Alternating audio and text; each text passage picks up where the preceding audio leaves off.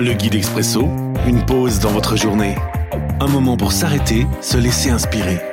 Chaque jour, un court texte biblique, un commentaire et des pistes de réflexion. 18 novembre.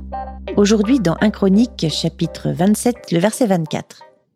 Joab, fils de Sérouia, commence à compter les gens mais il ne termine pas. Dieu se met en colère contre Israël à cause de cela. C'est pourquoi le chiffre total de la population n'est pas inscrit dans le livre des actes du roi David. Ne pas oublier les promesses. Une réflexion de Jonathan Hanley. La colère de Dieu avait éclaté contre le peuple à cause d'un dénombrement. Je me souviens de l'histoire. Se sentant en position de force, le roi David et le peuple avaient fait un recensement, mais en oubliant la promesse de Dieu, je multiplierai Israël comme les étoiles du ciel. Seigneur, heureusement que tu ne te mets pas en colère chaque fois que j'oublie une de tes promesses. Dieu me rappelle néanmoins que, même s'il ne se met pas en colère, il ressent de la tristesse lorsque j'oublie ses promesses.